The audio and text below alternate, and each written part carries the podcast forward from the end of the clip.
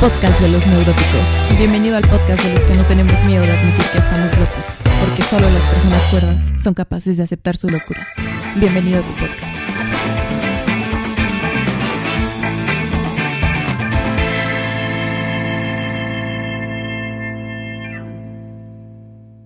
Hola neuróticos, los saluda su amiga neurótica anónima y les doy la bienvenida a este tercer episodio del podcast, su podcast, el podcast de los neuróticos. Esta vez vamos a hablar de un tema ya entrando un poco más en psicoanálisis que me parece muy importante actualmente y es muy poco hablado, ya que sabemos que el psicoanálisis se ha desplazado muchísimo debido a otras corrientes psicológicas y a fármacos, por ejemplo, a la psiquiatría actualmente es muy diferente que la psiquiatría hace 100 años o en época de Freud. Y después se viene un episodio comparando la psiquiatría de, de antes versus la de ahora. Pero lo que quiero tocar en este episodio es un tema sumamente importante que se tiene que hablar, que se tiene que decir. Y es que actualmente como sociedad queremos curar el síntoma atacando el síntoma. Eso me parece sumamente bárbaro y no nos podemos dar cuenta ni siquiera desde la lógica como sociedad, que lo que estamos haciendo está totalmente mal. Querer atacar el síntoma, más bien querer curar el síntoma atacando el síntoma. Eh, supongo que si ustedes eh, están a favor del psicoanálisis como yo, saben que el síntoma siempre quiere decir algo. Es decir, cuando nosotros ignoramos a nuestro inconsciente, es decir, en lo reprimido, sabemos el retorno de lo reprimido, lo reprimido siempre puja por salir. Entonces, lo que no quiere ser escuchado va a pujar por salir de otra forma.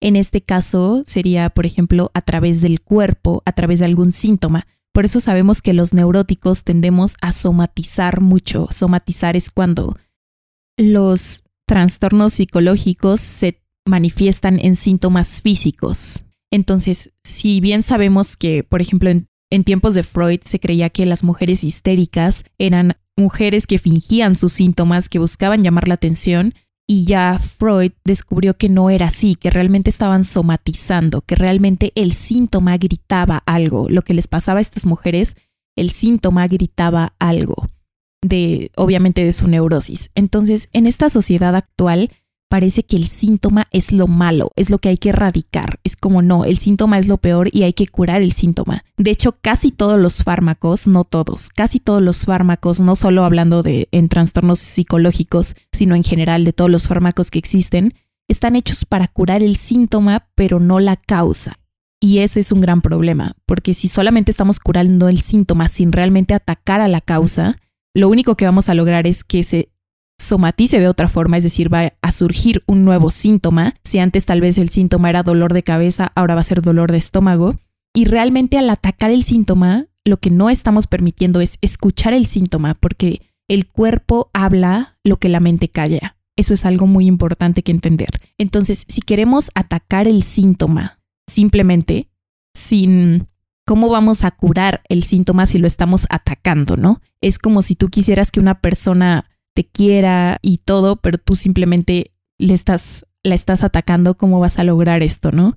Y también lo que nos perdemos es realmente llegar a la raíz. Creo que en esta sociedad ya no queremos llegar a la raíz de los problemas. Queremos que todo se solucione rápido ya, a la de ahora. Y sin escuchar esto, te voy a poner un ejemplo aplicado no a algún trastorno mental o a la neurosis o psicosis, sino un término práctico. Imaginemos que te duele la cabeza. Entonces, Imaginemos que en esta sociedad, como te digo, queremos curar el síntoma, atacando el síntoma. Tomamos una aspirina para quitarnos ese síntoma, para quitarnos ese dolor de cabeza. Pero el dolor de cabeza nos puede estar diciendo muchas cosas.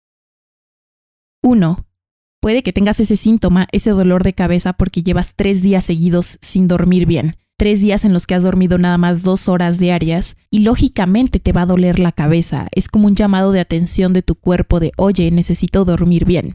También te puede doler la cabeza porque no has tomado agua en todo el día y sabemos que es importante tomar agua y también para la correcta oxigenación en nuestro cuerpo y para que se lleven a cabo diferentes procesos. Entonces, si te duele la cabeza puede ser, oye, necesito tomar agua, por eso me duele la cabeza. Te puede doler la cabeza porque tienes muchísimo estrés, estás preocupado porque tienes exámenes, tienes que hacer esto, tienes mil cosas que hacer y estás sumamente estresado. Esa es otra razón por la que te puede doler la cabeza te puede doler la cabeza porque estuviste llorando toda la noche, díganmelo. Si a ustedes les ha pasado que les duele la cabeza después de llorar mucho, es algo que suele pasar. Y también, ya yéndonos más extremo, te puede doler la cabeza porque tienes un aneurisma cerebral, que eso está mucho más fuerte. Eso ya son casos más extremos, tranquilos, hipocondriacos, pero también te podría doler la cabeza por eso o porque tienes un tumor cerebral. Entonces, si lo único que haces cuando te duele la cabeza es tomarte una aspirina, en lugar de ponerte a escuchar este síntoma, de qué me querrá decir este síntoma, tal vez necesito tomar más agua, tal vez debo de dormir mejor, tal vez no he comido, tal vez debo dejar de estresarme tanto por esto, tal vez nada más debo reposar hoy porque ayer estuve llorando mucho, o tal vez tengo que ir al médico a hacerme algún estudio para ver si tengo algo, ¿no? Eso tranquilos eh, es el caso menos común, pero podría ser. Entonces, cuando tú solamente te tomas la aspirina ignoras el síntoma y lo que haces literalmente es querer curar el síntoma atacándolo, te estás perdiendo de lo que ese síntoma te está enseñando. Entonces, no importa si te tomas la aspirina, si no resuelves la causa, la raíz, te va a seguir doliendo la cabeza o va a aparecer un nuevo síntoma o tal vez te curaste ahorita pero al rato otra vez y después como vivimos en una sociedad que no quiere sentir nada, te vuelves a tomar otra aspirina y te vuelves a tomar otra aspirina. Y sabes que es lo único que vas a lograr, causarte una gastritis porque la aspirina causa gastritis. Y además, si si tuvieras algo mucho más grave como un aneurisma cerebral, tal vez te deje de doler la cabeza, pero no sería bueno que te deje de doler la cabeza porque estás apagando el síntoma, ok, ya no te duele la cabeza, pero la causa sigue ahí, ahí sigue el aneurisma y sabemos que los aneurismas después explotan y ahí es cuando puedes morir incluso. Entonces, no sería bueno simplemente apagar el síntoma si no estás entendiendo por qué lo tienes, cuál es la causa, entendiendo la raíz de ese síntoma. Entonces, hoy en día parece que vemos, uno, todo lo psicológico desde un punto de vista como si fuéramos coches, como te digo, de, ah, a mi coche le hace falta aceite, le pongo aceite. Le hace falta anticongelante, le, hago, le pongo anticongelante. Necesita que infle las llantas, eh, las inflo. Pero los seres humanos no somos así. Somos seres complejos, que no somos coches, no somos robots, no somos máquinas. Importa mucho lo que sentimos. Es decir, somos seres mucho más complejos que no es como, ah, le falta serotonina, ah, tiene baja la dopamina, ah, necesita esto. No somos seres así como se describe mucho hoy en día en la neurociencia o en este tipo de corrientes realmente nuestros síntomas nos quieren comunicar algo y van a pujar por salir, porque el síntoma, recordemos desde el psicoanálisis, aquí te va la definición de lo que es el síntoma. Desde el psicoanálisis, el síntoma es una formación del inconsciente, es una forma de condensación en la que entran en juego varios deseos en conflicto, y ese conflicto es un conflicto estructural. Así que si curamos ese síntoma, es decir, si solamente le diéramos una pastilla o intentamos atacar ese síntoma como hoy en día se hace, lo único que vamos a hacer es que haya un desplazamiento de síntomas. Entonces, quizás ahora ya no te duele la cabeza, pero te duele el estómago. Quizás ahora, por ejemplo, yo que soy neurótica y que obviamente tengo ansiedad, aunque ya he ido trabajando en eso en análisis, lo único que logré antes de ir a análisis y de querer atacar la ansiedad, de querer atacar el síntoma, que el síntoma era la ansiedad, lo único que logré es que se desplazara. Entonces, si antes tenía ansiedad social, después se convirtió en una hipocondria, que también es otra forma de ansiedad. Después se convirtió en otras fobias y simplemente fue mutando. Entonces, a mí me gusta pensar en el síntoma como Mystic, la de X-Men, la de azul, que después también fue interpretada por Jennifer Lawrence, si saben a cuál me refiero, que ella podía tomar distintas formas, la forma de, o sea, era adaptable, ¿no? Podía tomar la cara, el rostro, el cuerpo de la persona que ella quisiera. Entonces, algo así son los síntomas. Los síntomas, si tú los quieres curar atacándolos, lo único que vas a lograr es que se conviertan en una mystic. Y entonces quizás ahora ya no tienes este síntoma, pero sí tienes este otro. Va a resurgir todo, porque lo reprimido siempre puja por salir de la forma que sea. Siempre existe este retorno de lo reprimido, especialmente nosotros los neuróticos. Entonces, querer curar el síntoma atacando el síntoma es simplemente ilógico, es absurdo y lo único que vas a lograr es no curarlo y tener peores resultados y seguir en este ciclo de repetición que sabemos que los neuróticos nos encanta y bueno, no es que nos encante, pero es inconsciente y no podemos parar. Entonces, hay que curar más bien, en lugar de curar el síntoma atacando el síntoma, hay que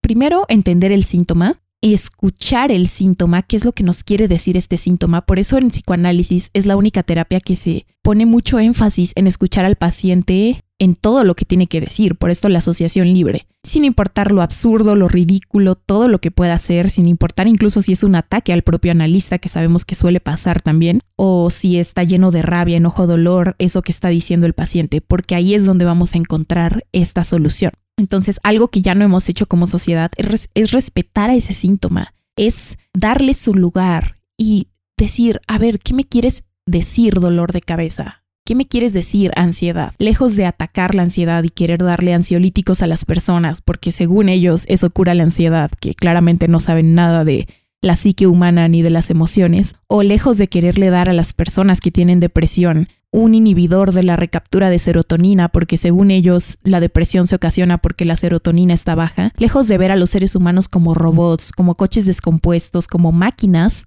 que no sienten, hay que empezar a curar el síntoma abrazando el síntoma, entendiendo el síntoma, entendiendo que los síntomas siempre nos quieren decir algo y que van a mutar si nosotros no los escuchamos. De hecho, esto también pasa en la sociedad que ya no es tan neurótica como nosotros, que muchas de las cosas físicas que les pasan, enfermedades realmente, suceden porque no van escuchando a su síntoma. Todas las enfermedades primero empiezan lento, primero te dan pequeños avisos, te duele la cabeza, te duele un poco el estómago, no lo escuchas y puja más fuerte, entonces ahora es un dolor más fuerte, ahora se extendió a más partes de tu cuerpo. Entonces, siempre nuestro cuerpo, si bien no nos puede hablar tal cual, el síntoma es la forma que tiene nuestro cuerpo de hablarnos, de transmitirnos cuando algo no va bien. Y puede ser a través de un síntoma físico o puede ser a través de un síntoma psicológico como la ansiedad. Entonces es importante escuchar el síntoma, respetarlo y la solución al problema obviamente es tratar el conflicto de base, no el síntoma. El síntoma es como el mensajero. Ese es el error que hemos tenido hoy en día como sociedad y también mucho en el mundo médico. El síntoma simplemente es el mensajero de lo que está detrás de ese síntoma. Entonces, si queremos curar algo, no hay que tratar el síntoma tal cual, porque, por ejemplo, si te duele el estómago y solo te dan una pastilla para que te deje de doler el estómago, no están tratando realmente la razón por la que te dolió el estómago, que es muy importante entenderla.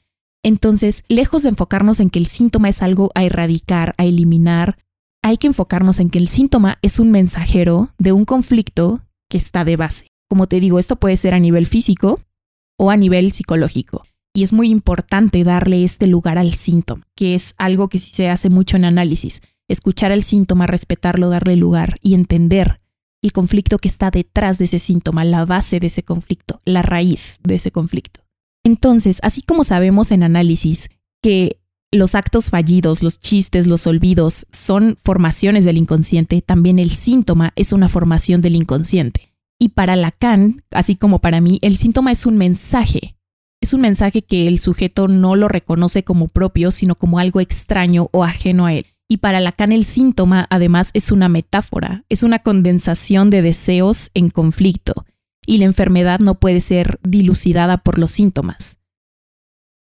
También algo que no entendemos como sociedad actual es que todo lo que mantenemos, incluso aunque nos cause dolor, siempre trae ganancias secundarias. Es decir, los síntomas también traen ganancias secundarias. Por eso para Freud y para Lacan había un goce en el síntoma. Por eso el paciente inconscientemente, aquí recordemos, esta es la frase fundamental, la palabra fundamental, inconscientemente goza del síntoma y en el fondo es como si no quisiera desprenderse de él, porque incluso lo puede sentir como parte de su personalidad. Cuando tienes ansiedad, por ejemplo, puedes sentir que eres una persona ansiosa, te apropias de la ansiedad como si fuera un rasgo tuyo. Entonces, esta es otra de las razones por las que hay que respetarlo, porque el paciente siempre extrae un beneficio del síntoma y a veces incluso curarlo, la cura, le supondría una angustia horrible o incluso un estado de depresión. Entonces, el psicoanálisis más bien desconfía de la cura de los síntomas y entiende que el, paciente pueda resolver el conflicto que está de fondo y sublimar, que sabemos que es como el mecanismo de defensa al que aspiramos, que en lugar de obviamente reprimir y darle lugar al síntoma, escucharlo. También sabemos que Freud dentro de, o sea, más bien dentro del psicoanálisis, vemos que el sujeto habla de su síntoma, siempre habla de su síntoma. De hecho, tanto la repetición como los síntomas son las dos cosas que llevan a los sujetos a análisis, y vemos que conscientemente, al menos en el discurso consciente, este síntoma le genera malestar, displacer o algo negativo al sujeto, pero ocupa un lugar muy importante en la vida del sujeto. Eso es algo que hay que entender psicológicamente. Entonces, Freud planteaba que los síntomas son actos perjudiciales o al menos inútiles para la vida en su conjunto y a menudo la persona que se queja de que los realiza contra su voluntad y conllevan displacer o sufrimiento para ella. Entonces, el síntoma también es algo que, a veces, que el sujeto hace obviamente en contra de su voluntad, porque sabemos que es algo que está reprimido, algo que es inconsciente y que hay que trabajar, porque de otra forma el sujeto va a seguirlo repitiendo y repitiendo. Entonces, desde el psicoanálisis no se tiene como objetivo eliminar los síntomas, sino trabajar desde sus orígenes, como te comentaba. La terapia analítica va más hacia la raíz, llega hasta los conflictos de los que han nacido los síntomas y se sirve de la sugestión para modificar el desenlace de esos conflictos. También sabemos que hablando de psicoanálisis y de síntoma, el sujeto neurótico no habla de su síntoma, sino que lejos de recordarlo o de hablar, repite su síntoma bajo las condiciones de la resistencia. Repite todo cuanto desde las fuentes de su reprimido ya se ha abierto paso hacia su manifiesto, sus inhibiciones y actitudes inviables, sus rasgos patológicos de carácter. Y además, durante el tratamiento psicoanalítico repite todos sus síntomas. Entonces, es en esta transferencia donde se va a dar esta resolución, porque sabemos que la transferencia lo que hace es crear una nueva versión de aquel viejo conflicto, versiones en las que el enfermo, entre comillas, quiera comportarse como lo hizo en aquel tiempo, mientras que, obviamente, mediante el análisis se le obliga a tomar otra decisión. Entonces, creo que es un gran error que hoy como sociedad, tanto hablando psicológicamente en cosas como ansiedad, depresión, en todo lo relacionado a salud mental, se quiera atacar el síntoma, curar el síntoma atacando el síntoma y también en términos médicos, ya en trastornos físicos, hay muchos casos en los que también se hace esto, como te mencionaba, y hay que darle lugar al síntoma. Por algo existe el síntoma y el síntoma siempre nos quiere decir algo.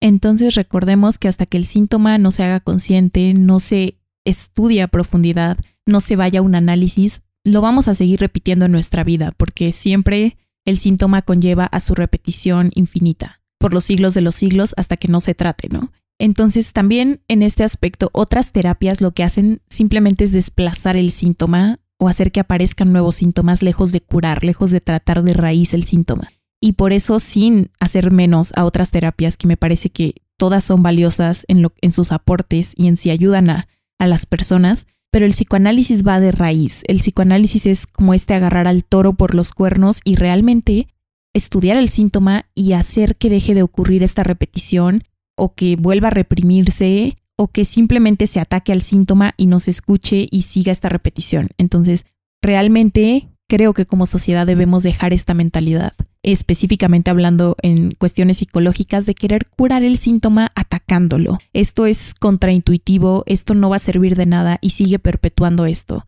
Entonces, también como yo lo digo, si los trastornos mentales, la neurosis se curara con pastillas, se curara con ansiolíticos o antidepresivos, no seguiría en aumento y todas las personas ya se hubieran curado. Así no es como funcionamos como seres humanos, somos seres complejos que tenemos una psique, que la psique tal cual no se encuentra dentro del cuerpo propiamente como algo físico. Y no somos máquinas, no somos autos descompuestos que simplemente necesiten un afinamiento, sino que somos seres complejos que nos influye todo lo biológico, psicológico y social. Esa es nuestra esfera y desde esa perspectiva hay que abordarlo y escucha a tu síntoma antes de querer atacarlo. Antes de querer tomar esta aspirina, escucha lo que te quiere decir ese dolor de cabeza y cuestiónate, cuestiónate todo y así vas a poder obviamente estar mucho mejor y llegar a la raíz de por qué tienes este síntoma, porque como te digo, el síntoma es el mensajero. No es como el culpable, no es a lo que hay que atacar, es algo a lo que hay que escuchar. El síntoma siempre como mensajero. Así que bueno, hemos llegado al final de este episodio. Dime qué opinas tú al respecto de lo que dije. Espero no haber sido muy redundante y haber aclarado mi punto, así que espero tus opiniones. Recuerda, puedes seguirme en mi Instagram como Neuras Anónima, ahí voy a estar leyéndote y esperando tus comentarios. Entonces, nos escuchamos en la siguiente. Neuróticos, eso es todo por este episodio. Nos escuchamos en la próxima. Y recuerda que no hay mayor locura que vivir sin locura.